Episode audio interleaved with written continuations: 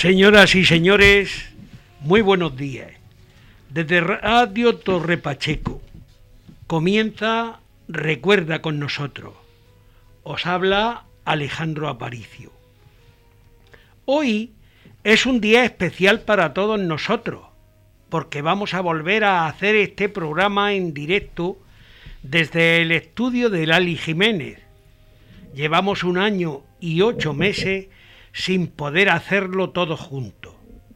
Pues antes del verano lo hacíamos desde la distancia, cada uno desde su casa, por Sky, y por ello estamos muy felices.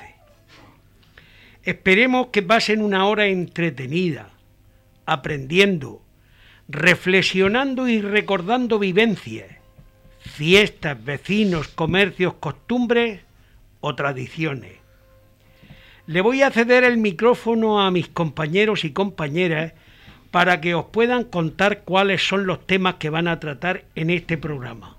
Cari. Buenos días. Pues yo hoy traigo un tema que ha pasado ya, el Día de Todos los Santos, pero bueno, como ha estado muy reciente, voy a, leer un poquito sobre ese día. Mariano. Pues sí, hoy vamos a hablar sobre los abuelos, nietos abuelos, Carta, esto es para ti, abuelo. Perdonen, no estaba el micrófono a punto en su lugar. Hoy tenemos un tema que se llama Trata de abuelos y nietos. Carta, esto es para ti, abuelo.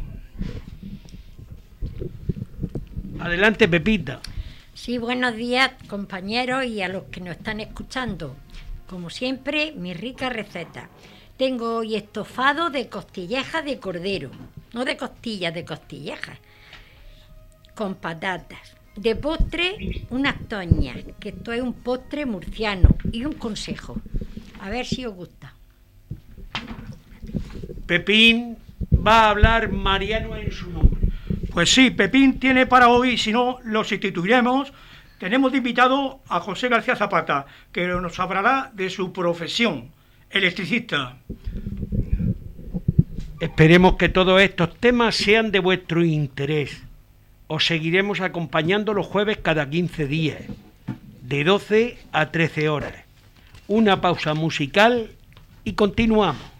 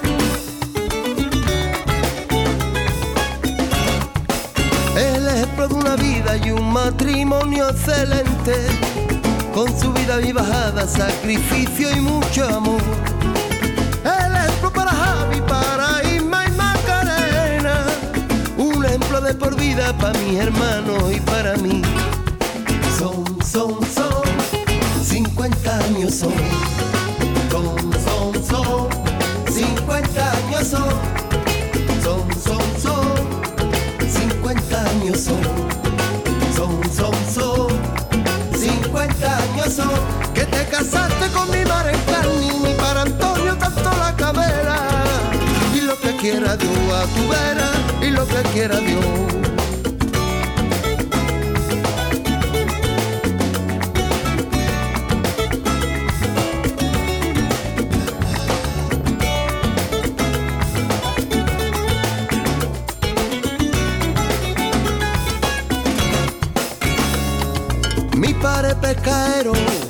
un restaurante montó, por mi hermana la pequeña Macarena lo llamó. Situado estaba en la isla de San Fernando, y allí nació la peña, la peña de Camarón. Son, son, son, 50 años son. Son, son, son, 50 años son. son, son, son, son, 50 años son, que te casaste con mi marecani, ni para Antonio tanto la canela. Y lo que quiera Dios a tu vera, y lo que quiera Dios. Se casaron en la parroquia de la iglesia mayor y por causa de la vida no tenían mucho judor. De viaje a Sevilla pasaron mucha calor el taxista clavelito en un SEA lo llevó. Pom, pom, pom. Antoñito nació. Son, son, son. 50 años son. Son, son, son. 50 años son. Son, son, son.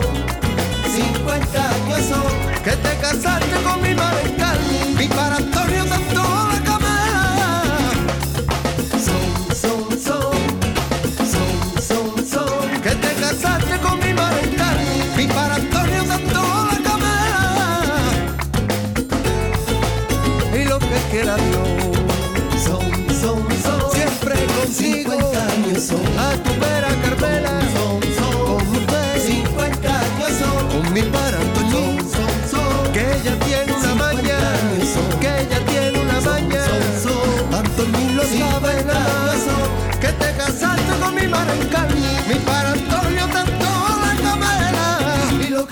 a tu vera. Y Seguimos en Recuerda con nosotros, 87.7 de la FM.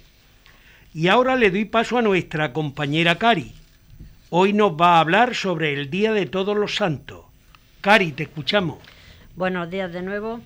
Eh, hoy estamos aquí a través de Radio Municipal de Torre Pacheco. Como ha- se han dicho los compañeros, muy contentos por poder encontrarnos otra vez dentro de, este estudio de Lali Jiménez. Bueno, yo hoy, mm, como he dicho, he traído un poco el recuerdo atrasado del Día de Todos los Santos, pero bueno, eh, es un resumen que yo quiero hacer a pesar de que ya haya pasado el día. Hoy, después de pasar el Día de Todos los Santos, tengo mi propia opinión. Ya somos tan modernos que todo vale, hasta no respetar a los muertos. Todos sabemos que el Día de Todos los Santos era un día de respeto y de poca fiesta. También había un miedo porque decían, o mucho miedo porque decían que salían los difuntos hechos en nombre de, o sea, como fantasmas. Todo creo que fueron leyendas. Pero sí es cierto que todos estábamos esa noche en casa, sin música y sin viajes. Porque tampoco el bolsillo daba mucho para esos años. Ahora todo vale. Ya no hay respeto a ese día. Se organizan fiestas y es un día de jolgorio. Porque hoy no sabemos estar sin fiesta. Se han inventado lo de las calabazas, los disfraces de terror. Se está haciendo juegos para niños e invitándolos a los, a los disfraces de terror. En las pastelerías fabrican dulces con todos los dibujos a los monstruos y brujerías. La moda ahora ya no da miedo, ni, ni miedo ni respeto, porque no sabemos lo que vamos a inventar. Para, para atraer el turismo se han implantado las excursiones muy organizadas para visitar las tumbas del cementerio, pero disfrazados de monstruos, de brujas o de cualquier demonio que te guste. Todavía quedan algunos jóvenes que son de palomitas y castañas. Bueno, decimos palomitas, pero aquí tenemos que decir tostones. Pero menos quizás la juventud piense que somos raros, por estar siempre pensando en, nosotros en lo de antes. Pero cada edad tiene su costumbre y nosotros nos gusta recordar las tradiciones y que no se pierdan. La tradición más antigua del Día de Todos los Santos consistía en limpiar una habitación de la casa y colocar sábanas limpias en las camas para que las ánimas del purgatorio pudieran descansar por la creencia de que retornaba a lo que fueron sus hogares. No hace tantos años lo más normal era que la víspera del Día de los Difuntos se celebrara con cuencos de palomitas de maíz llamados tostones, unas con azúcar, otras con sal o anís, hasta con miel. Tampoco faltaban las castañas, los boniatos asados, los huesos de santo, el arrope y el calabazate. Ahora lo tenemos todo el año, pero antes poder coger una golosina de esas era solo en su momento. Los jóvenes, después de estar en una tostonada, que se llamaba a las reuniones de varios grupos de amigos, comiendo tostones, eran, y eran muy felices, Tenía mucha ilusión con hacerle travesura en las casas a las chicas, que pretendían. Y lo hacían pintando las puertas, tapiando el cerrojo con barro mientras ellas dormían. Eso era un gran enfado para la madre, que era la primera que se levantaba y veía las fechurías que hacían los mozos. Y era una gran reprimienda para la hija. La madre se enfadaba porque le tocaba limpiar a ella todo lo que habían ensuciado los chicos en la puerta. Y aparte de, del barro, también hacían muchas más cosas, muchas más travesuras. Son muchas cosas que ya se están en el olvido. Estamos perdiendo nuestra historia. Y un pueblo sin historia es un pueblo olvidado. Y tenemos que resurgir los mayores a ver si podemos contar todas las historias que sepamos para que no se pierdan a nuestros nietos y, los más jóvenes. Y ya pues con esto os doy un saludo y hasta el próximo programa, a ver si volvemos a estar aquí todos juntos otra vez. Un saludo.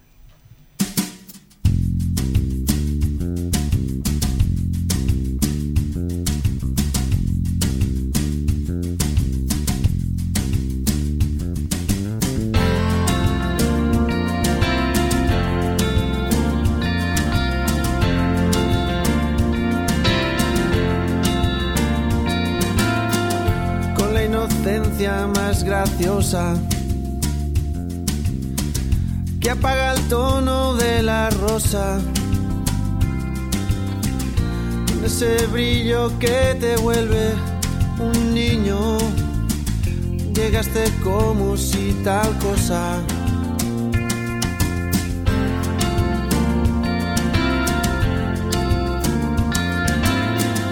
Después de andar a turbios de bebida. Un chiquillo falto de cariño. De pronto todo es tan sencillo, sencillo.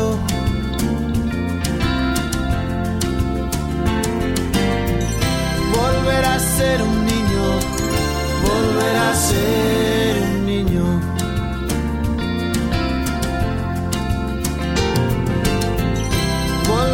ser un niño, volver a ser un niño.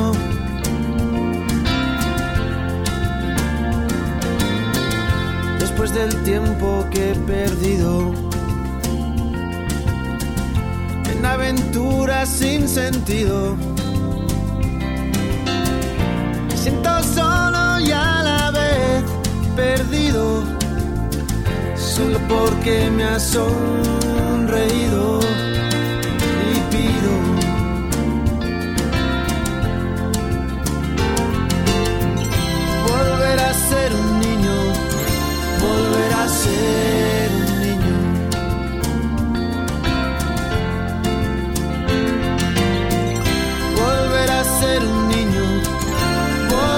volver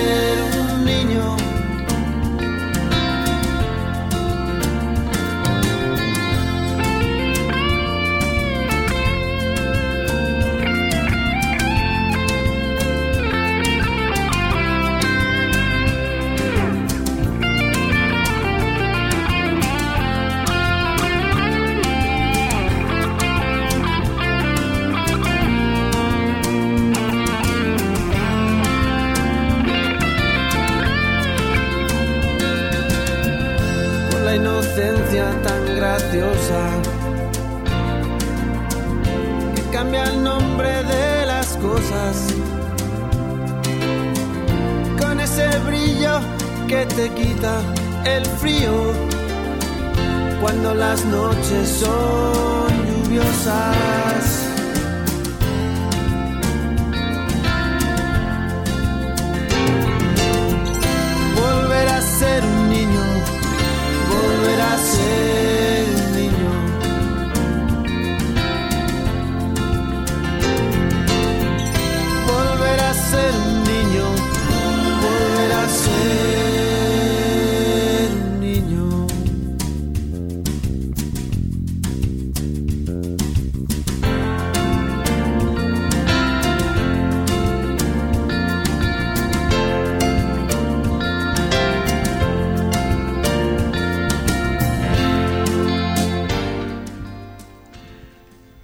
Seguimos en Radio Torre Pacheco, 87.7 de la FM.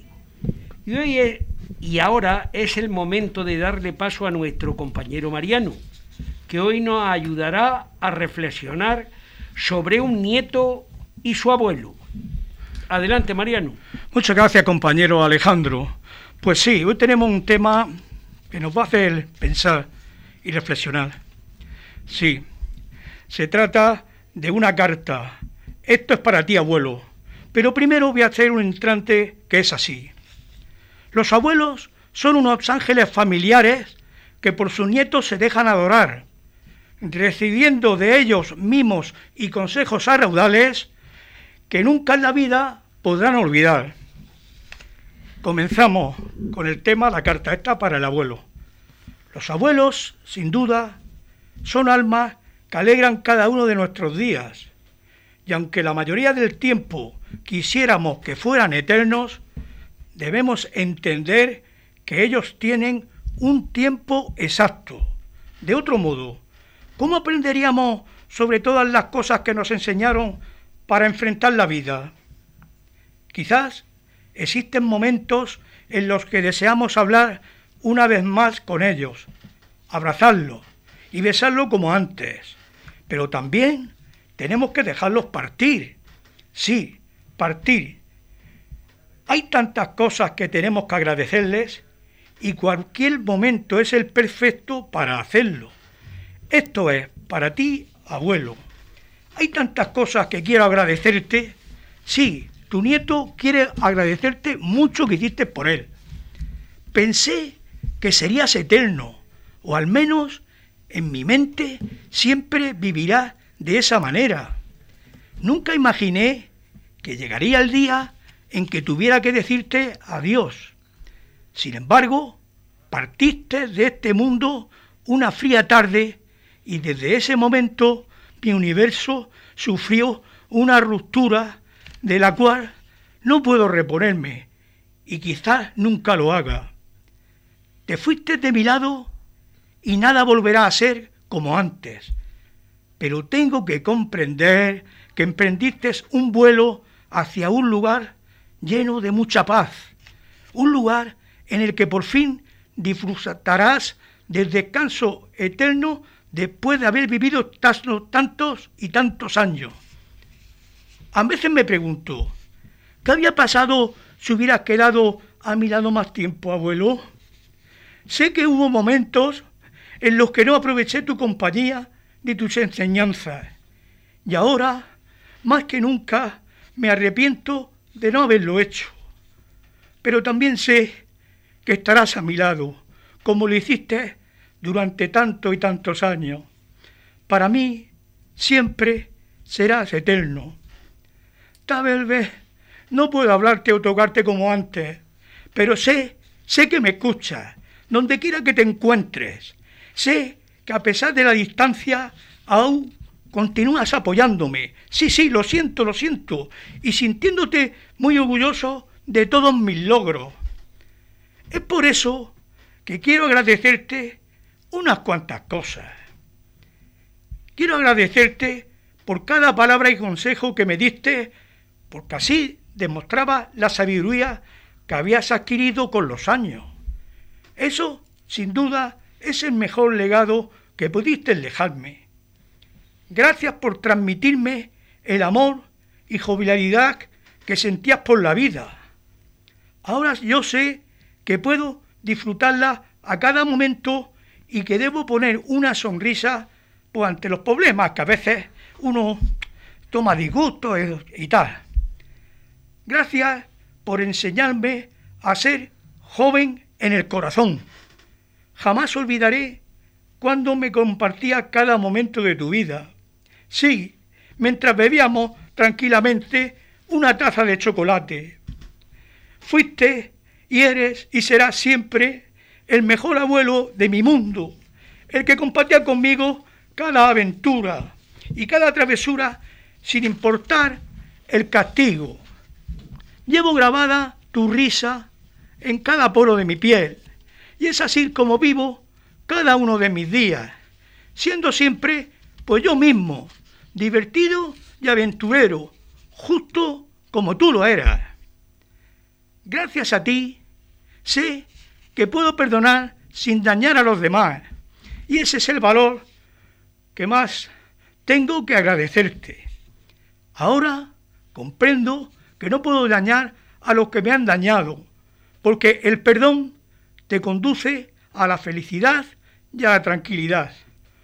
A pesar de las dificultades que alguna vez tuvimos, sé que para ti siempre fue el pequeño que te llenaba de orgullo, el niño centrado, inteligente, pero al mismo tiempo lleno de inocencia.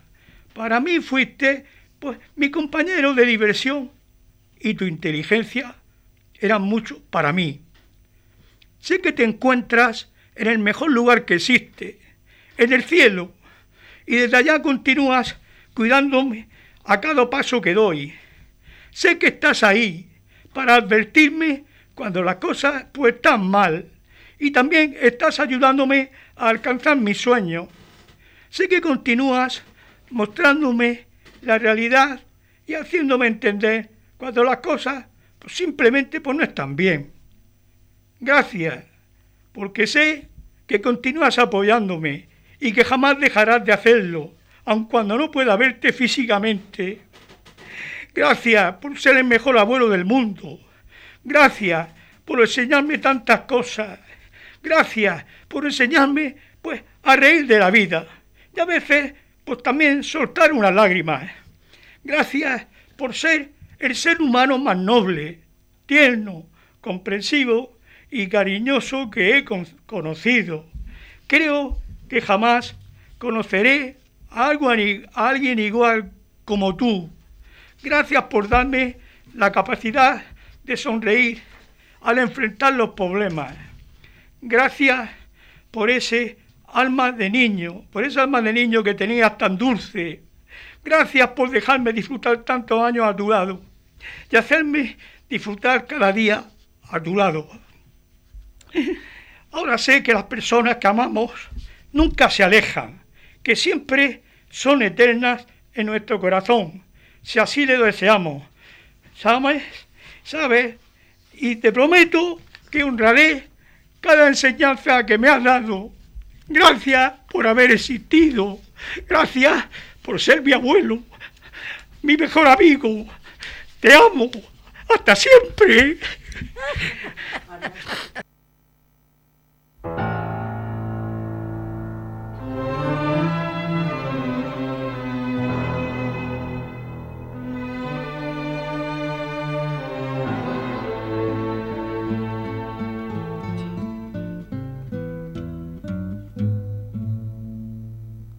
Sentado en el quicio de la puerta, el pitillo apagado entre los labios, con la boina calada y en la mano una vara nerviosa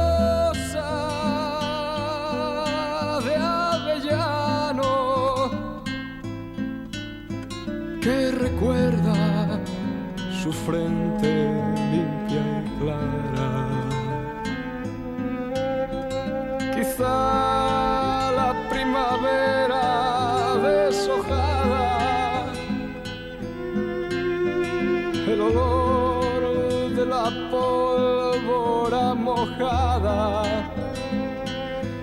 sabor del carbón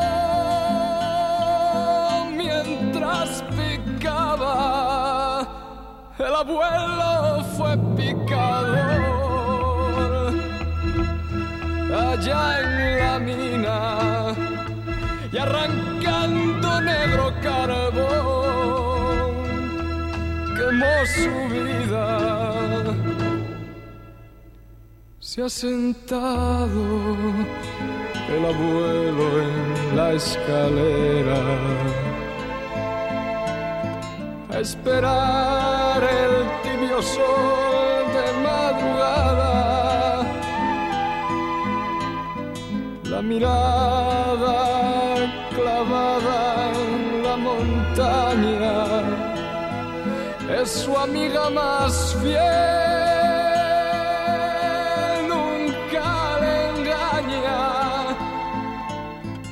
Temblorosa, la mano va al bolsillo.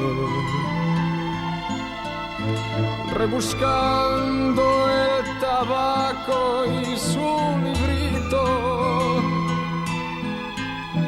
y al final, como siempre, murmurando que María le esconde su tabaco.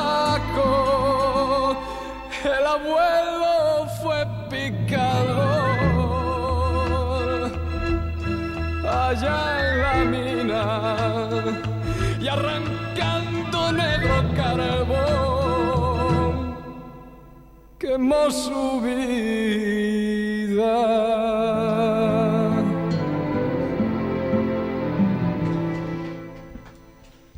Y ahora, señoras y señores, nos vamos a la sección gastronómica de la mano de nuestra compañera Pepita.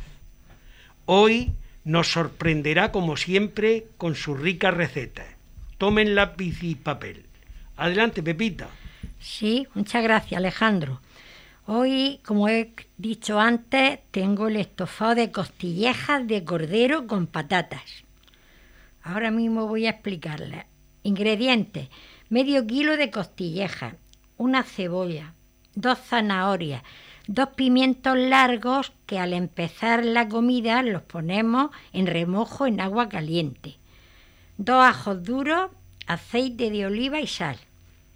La forma de hacerlo.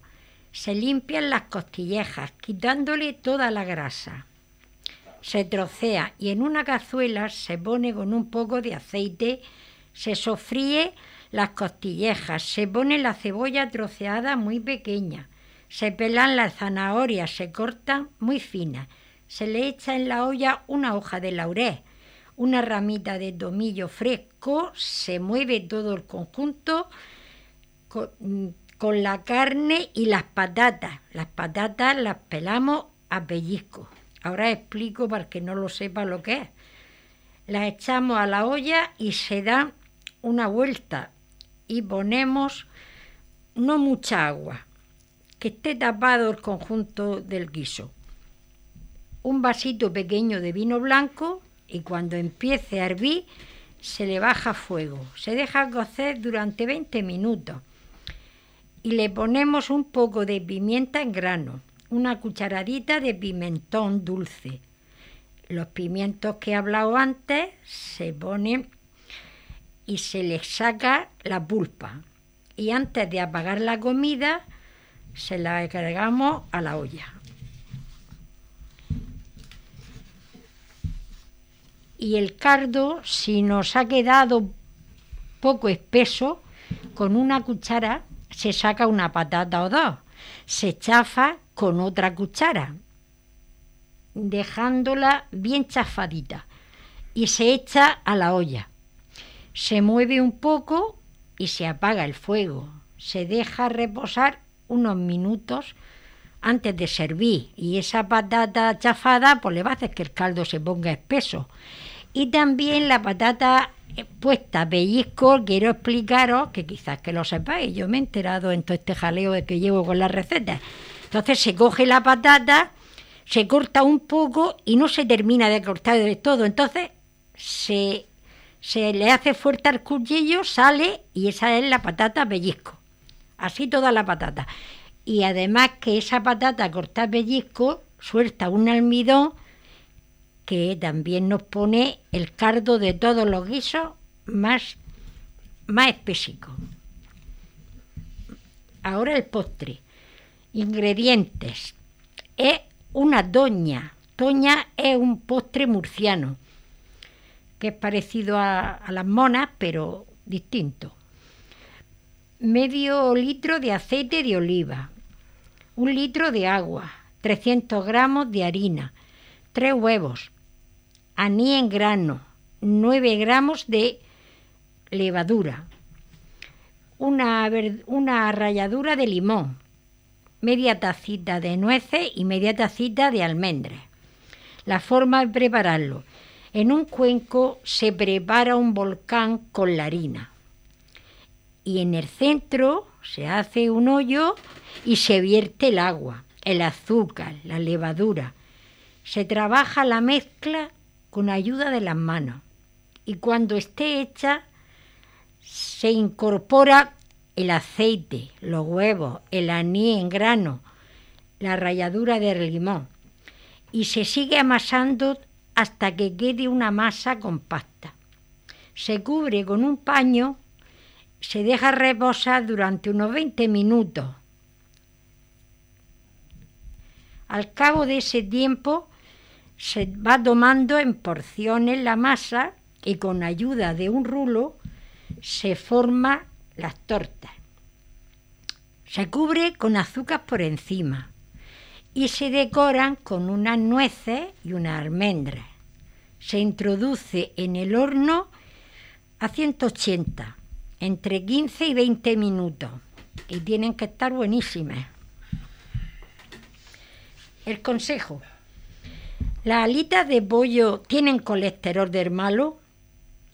Las aves concentran la grasa en la piel y las alas tienen proporcionalmente gran cantidad de piel. Por esta razón, ahí hay colesterol. Quienes tienen problemas con este enemigo del corazón y de todo el aparato cardiovascular, que hace incluso una dieta para bajarlo, debe comer siempre la carne de ave sin pie.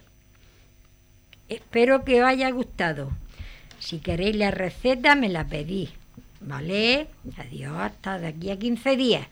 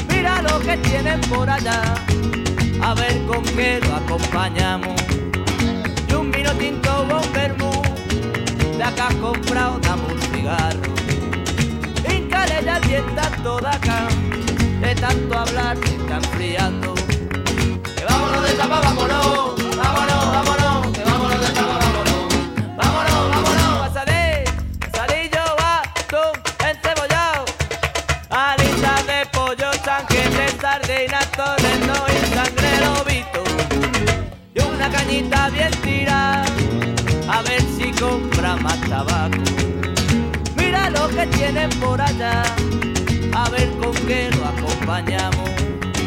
Un vino tinto o un vermú, que has comprado, dame un cigarro. Híncale ya dieta toda acá, de tanto hablar se está enfriando. ¡Eh!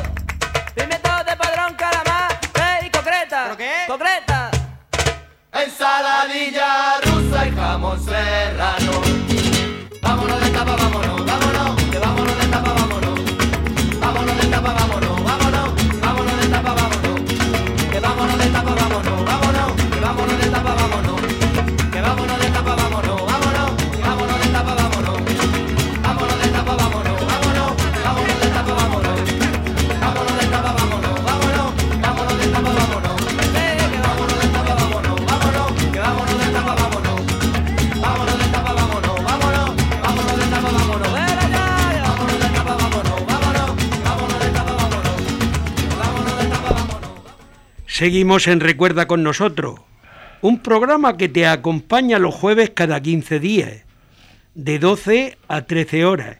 Y ahora damos paso a la entrevista. Adelante, Pepín. Buenos días, gracias Alejandro. Pues esta mañana tenemos en la entrevista a, un invitado un poco especial, ¿no? A José García Zapata. Ahora no lo conoceréis por el nombre, pero bueno, como vais describiendo su historia, pues alguien lo, lo puede relacionar, ¿no? Es vecino de Torre Pacheco, actualmente un prejubilado de su pro- profesión como electricista. Buenos días. Buenos días. Bienvenido al programa Recuerda con nosotros. Eh, vamos a empezar a describir un poco pues tu infancia y bueno tu profesión y, y tu vida, ¿no? Eh, ¿Cómo fue tu infancia en aquellos años? Pues buenos días. Mi infancia, pues, puede, fue muy, muy alegre, como la mayoría de todos los, los zagales jóvenes Sí. que éramos, porque Sí. era un tiempo, una vida muy sana. Eh, nos pasábamos casi el 50% o, algo menos en la calle, jugando, con una libertad que había y una eh, seguridad eh, que ahora, por desgracia, Muy diferente ahora. Muy diferente. Muy diferente. Muy diferente. no la tenemos. Entonces, pues, tengo pues buenos recuerdos como crío. Y, ¿Tú y sí. viviste en Torre Pacheco desde el inicio? o ¿Tú Sí, naciste sí, en. Torre Pacheco? Yo nací en Los Pérez, Ajá. del Carmolí, Ah, de Carmolí. del Carmolí, y me vine con meses y estuve bautizado aquí, Aquí en Torre Pacheco, Pacheco. en O sea Torre que Pacheco. soy de aquí. ¿Pudiste ir al colegio, tu vida normal? De Sí, por supuesto, eh, estuve en el colegio como todos los niños, que se empezó, que fue con cinco años, que se empezaba un poco Sí. antes. Sí. Aquí, justamente aquí debajo nuestro, Sí, era donde estaban los colegios, el colegio Sí. que era, le decían, el colegio de los cagones, no sé, porque ese nombre se llamaba, que estaba don Joaquín Ferrandi, Don Joaquín. estaba su señora, Sí. y me parece que había alguien más, pero me queda, porque estuve poco tiempo aquí en ese colegio, y ya hice ese curso y ya me pasaron a Nuestra Señora de Rosario. Ajá. Eh, los juegos de antes son muy diferentes. Antes no estaba la PlayStation esa y, y todos esos juegos. Los, ¿A, a qué jugabais? El- Es decir, ¿lo que los juegos por los eh, juegos que habi- eh, habituales de esa, de esa época como te puedo decir eh, jugar a las bolas Sí, al chinchimonete había, a la había. trompa Sí. a- Todo eso se ha perdido, furbo, total. al pillao al mano arriba Los críos ahora no Pero eso, saben. eso era eh, continuamente corriendo haciendo ejercicio y así estábamos fuertes como como templos Y por la actividad. ¿cuántos, ¿Qué familia erais? ¿Cuántos hermanos teníais? nosotros somos nueve hermanos Buah, Yo soy el menor y ya por desgracia ya, sí, han fallecido. ya, ya han fallecido cinco, quedamos Y cuatro. un ambiente familiar Sí, numeroso. ¿Pasaste dificultad por entonces con tanta familia? Bueno, en aquellos tiempos pues sí que había algo, porque a mí me han contado, como soy el menor de nueve, Sí. me llevo 21 años con mi hermana la mayor que todavía vive, me han contado que antes, claro, eh, con esa dificultad que había antes en ganarse la vida el padre para criar tanto, pues se solía dejar hijos con familiares, con tíos, Ajá. y dos de mis hermanas mayores estuvieron una etapa con mis tíos porque en la casa pues ni había espacio y económicamente tampoco. Entonces, Porque trabajaba tu padre solo. sí, claro, O sea que la vida tenía que sustentarla con el trabajo de tu padre. exactamente. Para tanta familia, pues supongo que imagínate. sería complicado. Y empezaste, ¿cuándo empezaste a trabajar? ¿A qué edad empezaste a trabajar? Yo empecé a trabajar en, en aquellos tiempos, empezaba a trabajar con 14 años. Ajá. cuando terminaba la primaria, que era la EGB, entonces eh, la persona que no quería seguir estudiando, Estudiando. pasar al instituto, pues te daban los estudios pri- primarios esos que daban y podías tener ya acceso A- al trabajo, tu trabajo. primer trabajo con 14 años. Sí. ¿Y tu primer trabajo fue como electricista? que- Sí, sí. eh, bueno, fue con 15 años. eh, fue como electricista. ¿Pero sí. como, como empresa o, no. autónomo o no? No, no. eh, Fue de asalariado. Sí. Y fue con un instalador de aquí muy conocido, el único que había, si se puede decir el Sí, nombre, sí, no hay problema. eh, Emilio Garcerán Sánchez, Emilio. Ajá. que tengo buenos Buenos recuerdos. recuerdos de él. Sí, todos los tenemos. Sí, eh, fue este hombre porque mi vecino era el que le llevaba las cuentas en aquellos tiempos y entonces le preguntó a, a su madre que si conocía a alguien que le necesitaba a un crío para ayudarle, ¿no? A un muchacho joven, ayudarle a las personas que estaban entonces, se estaban terminando la cooperativa San José Obrero Ajá. y era se estaba haciendo el alumbrado público y la acomedida.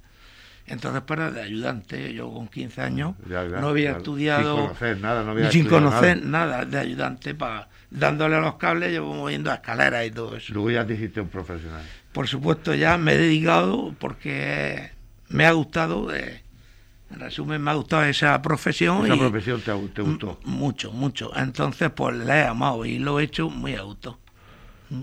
Eh, al principio, cuando empezaste ya, diste pasos en tu profesión, la electricidad es complicada. Es decir, eh, tenías cierto respeto. Sí, por supuesto. eh, claro, cuando empieza lo primero, pues es la desconfianza y el desconocimiento que tienes, que eres muy atrevido de tocar las cosas sin tocar, sin cortar Sin corriente, cortar corriente, por eso digo. porque eso no está aconsejable según los riesgos laborales de tantos cursos Pero que antes no había riesgos laborales, ¿o sí? No, Entonces no, no, había no, nada no. del Antes tema. ese. era lo que te podía enseñar el oficial que iba a, a, digamos, a tu cargo, al que te- tú le ibas ayudando, pero no.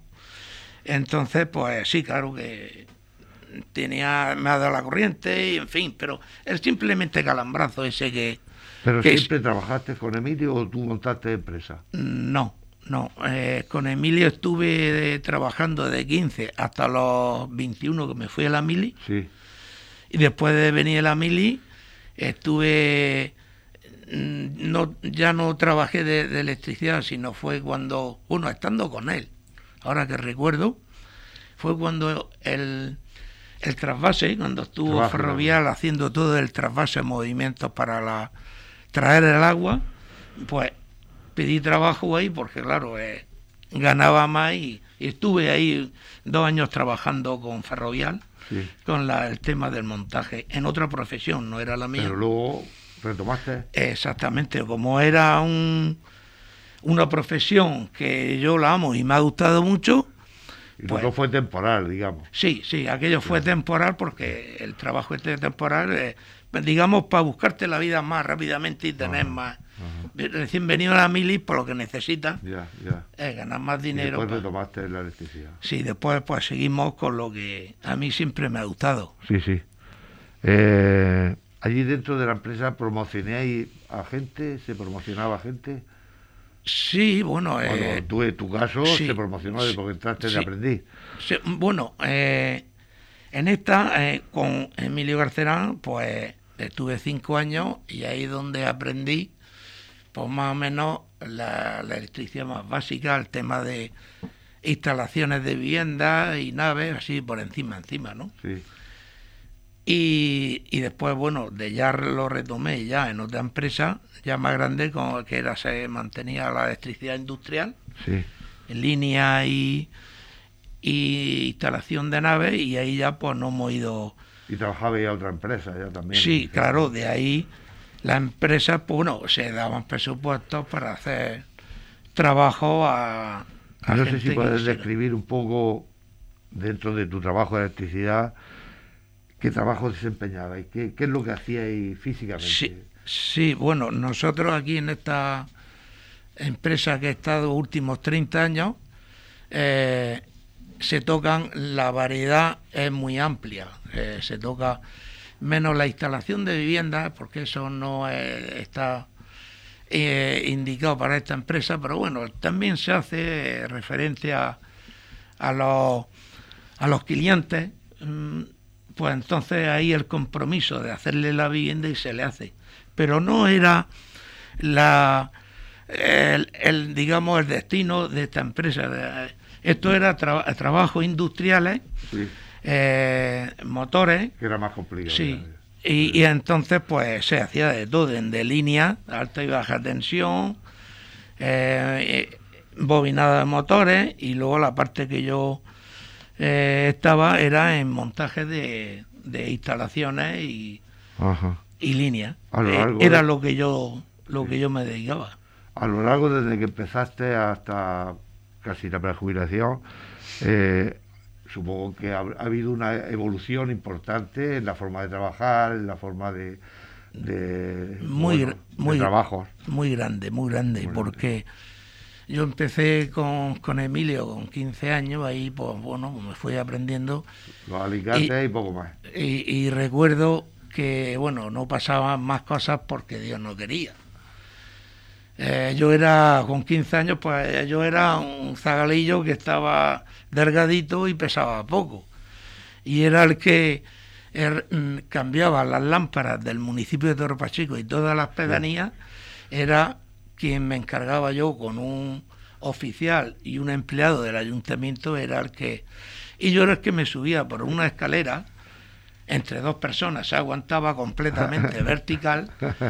Lo, lo voy a contar esto porque es anecdótico. La bombilla me la metía aquí en la camisa y yo subía por la escalera, por la escalera hacia arriba hasta llegar a la punta de la bombilla, cambiaba la bombilla y para abajo.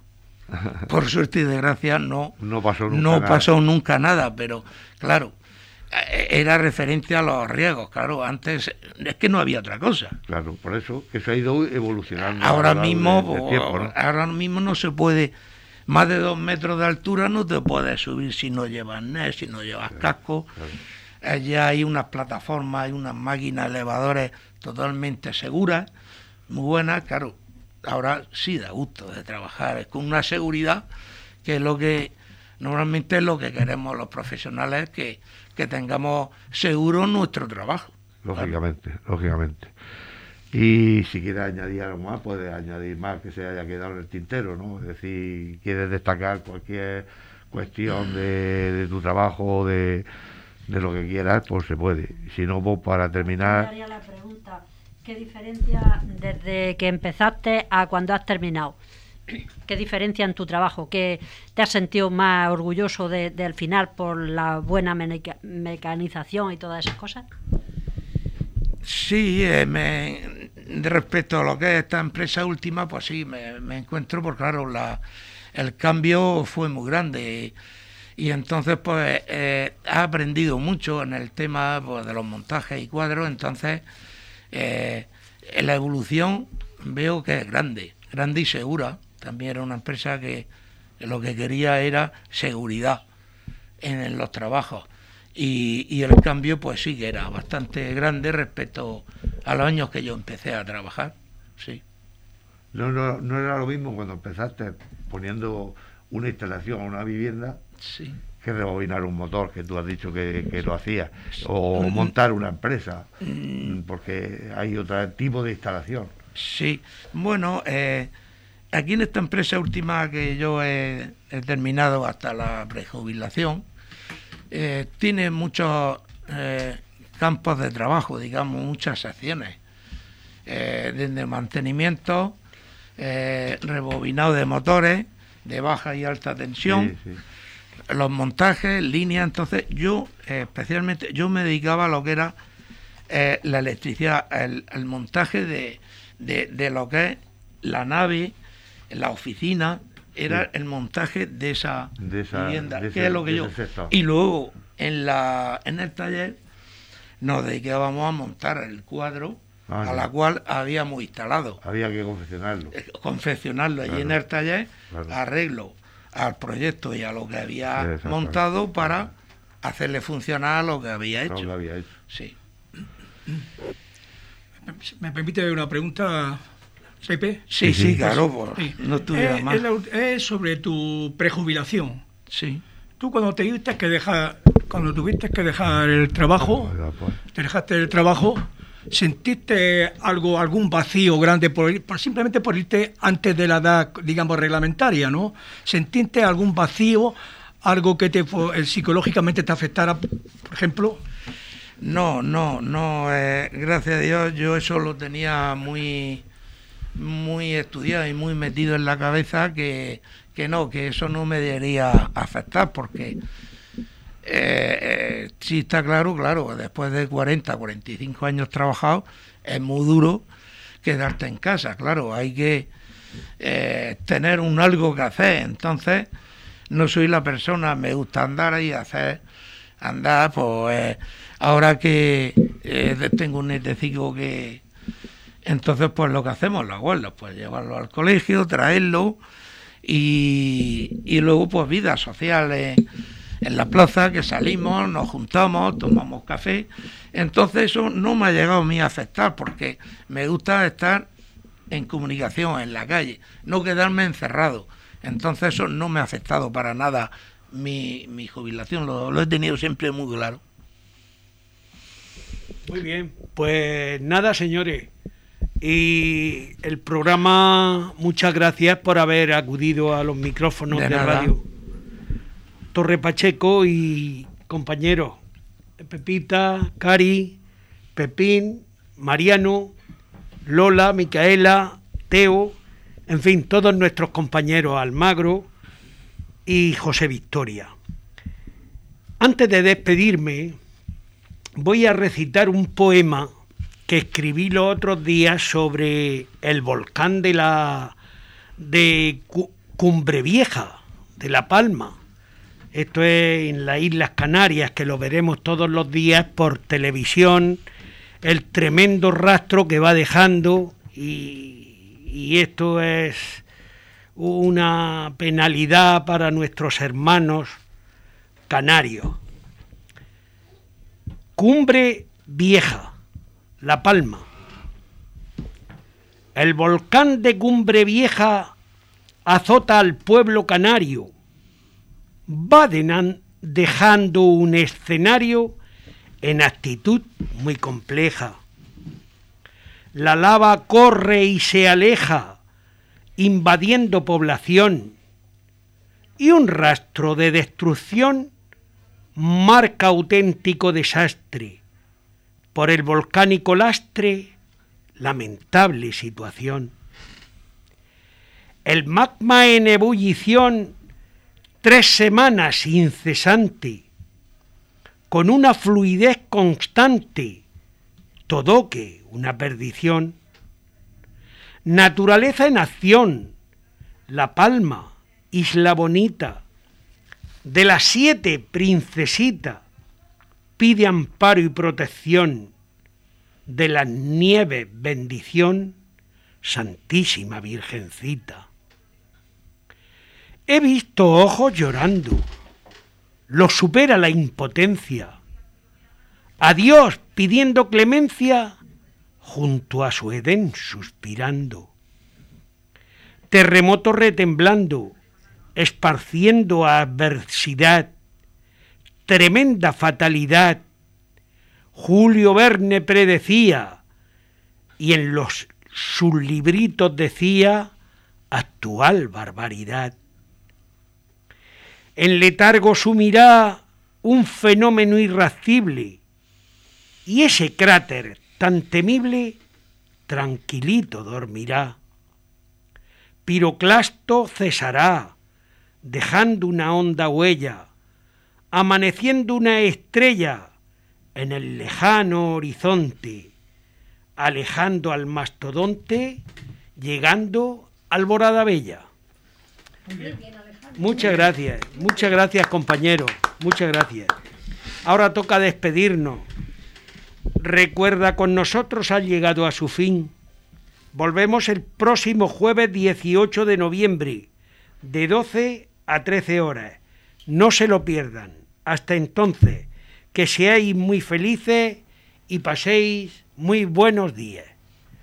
Muchas gracias.